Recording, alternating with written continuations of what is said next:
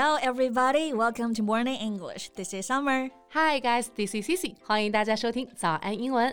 Summer，嗯，最近哈里王子的新书啊，《Spare》一出就引起了轰动，大家都迫不及待的想吃英国王室家族的瓜。你加入了吗 ？Yeah, of course. 王室的八卦谁不爱呀？Right. And it has become the UK's fattest selling nonfiction book ever. Wow. Recording figures of 400,000 on its first day on sale. Right，就是说啊，它的首日销售量就突破了四十万册，是的成为了英国有史以来销售量最高的非虚构类的书籍。 And as far as we know, the only book to have sold more in their first day are those starring the other Harry. 第一天超过这个数目的书籍啊，还是《哈利波特》呢。毕竟谁不想听听王室里的那些秘密啊？And Prince Harry has been criticized over a number of frank admissions in Spare, including that he killed 25 Taliban fighters during his time in the British Army in Afghanistan. 哦，就是说他在书中呢有提到，像杀死二十五名塔利班的武装人员，嗯，以及他十七岁啊吸食可卡因，还有和哥哥威廉王子大打出手这些事情等等等等。那所以呢，这本书在热卖的同时啊，也备受了批评。是的，而且这个名字啊，就是哈利王子给他这本书的命名是 spare，对吧？嗯，yeah。这个词呢其实不难，但是用法其实相当丰富。Exactly。要不我们今天就八卦之余一起来长长姿势，聊一聊。spare，哎，这个各种用法，还有呢其他意思相近的一些实用的表达。OK，sounds great. Let's do it.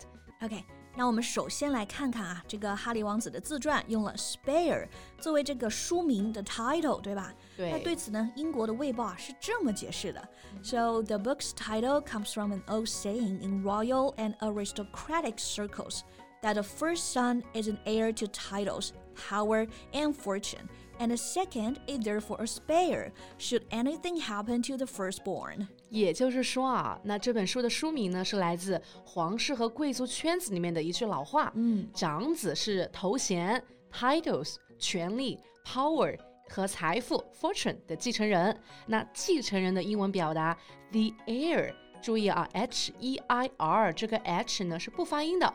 所以如果长子有什么意外，次子就相当于是一个备胎。备胎对，spare 是的。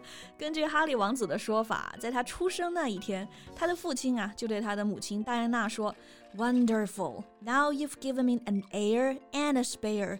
My work is done。”太棒了，你不仅给我生了一个继承人，还生了一个备胎，我的任务完成了。对，那这里可以理解为 spare 是做一个名词。an additional thing, an extra thing that is now being used and can be used instead of a part that is broken, lost, or etc.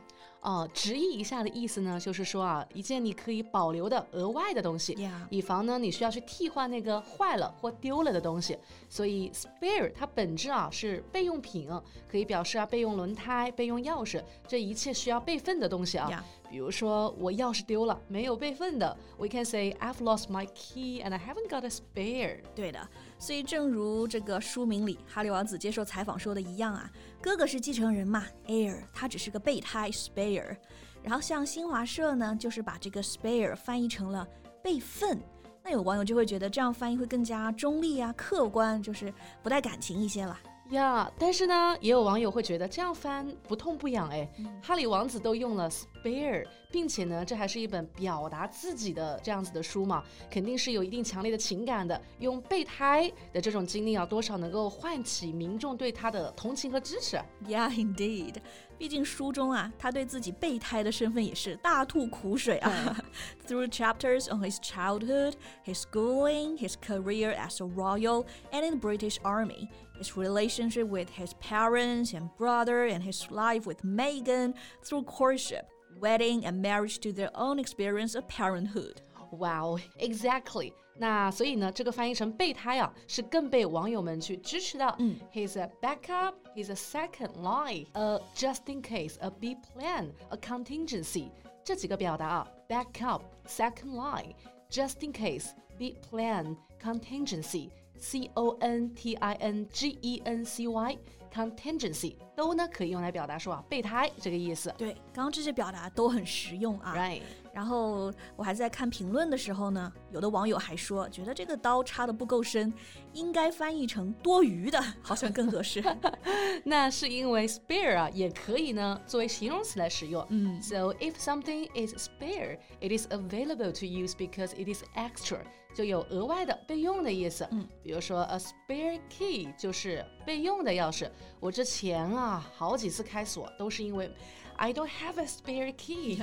那备用钥匙还是非常必要的啊。然后家里呢，如果能有这个 spare room、spare sheets and blankets，有多余的房间啊、多余的床单啊，也会更方便，对吧？对，这样别人来家里玩就不用担心了。所以 spare 在这里就表示多余的。那我觉得在多余的和备胎之间的话，还是备胎更符合吧。Of course, that's from my perspective. 那还有网友更神奇的说啊，这个书名第一眼看上去啊，以为是在说饶恕我、宽容我、放过我啊，这也有道理。但是这种翻译呢，被否决的很快啊。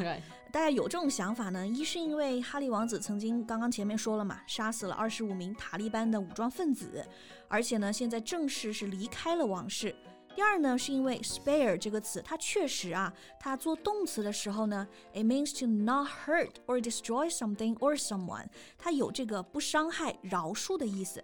Right，比如说，they ask him to spare the women and children，就是说啊，求他放过妇女和孩子。对。这口语有个表达叫做 spare me，就表示放过我吧。像在 Modern Family 摩登家庭里就有一句这样的台词啊，Can you just spare me today？今天能不能别烦我了？No. okay, just kidding. So Summer, can you spare me a few minutes? I really need your help now. Yeah, of course. Okay, so here, spare means to give time, space, or money to someone, especially when it is difficult for you. 所以这个 spare 还有表示抽出啊、匀出时间或是让出这个意思。 Exactly，是的。那 spare 这个词的用法真的是非常丰富啊。那关于哈里王子的这一系列的所作所为，以及 spare 这本书籍的爆料，一部分人呢会觉得他简直是王室的逆子，嗯，另外一部分人呢也会觉得他就是在呈现真实的王室生活呀。为什么那么多人会站在王室的立场上去谴责他呢？是的。那大家是怎么看的呢？以及《哈利王子》这本书的书名《Spare》，大家觉得最适合的翻译是哪一个？欢迎来评论区和我们交流呀！Yeah, and so that's all we have for today. So thank you so much for listening. This is Summer. This is Cici. See you next time. Bye. This podcast is from Morning English. 学口语就来早安英文。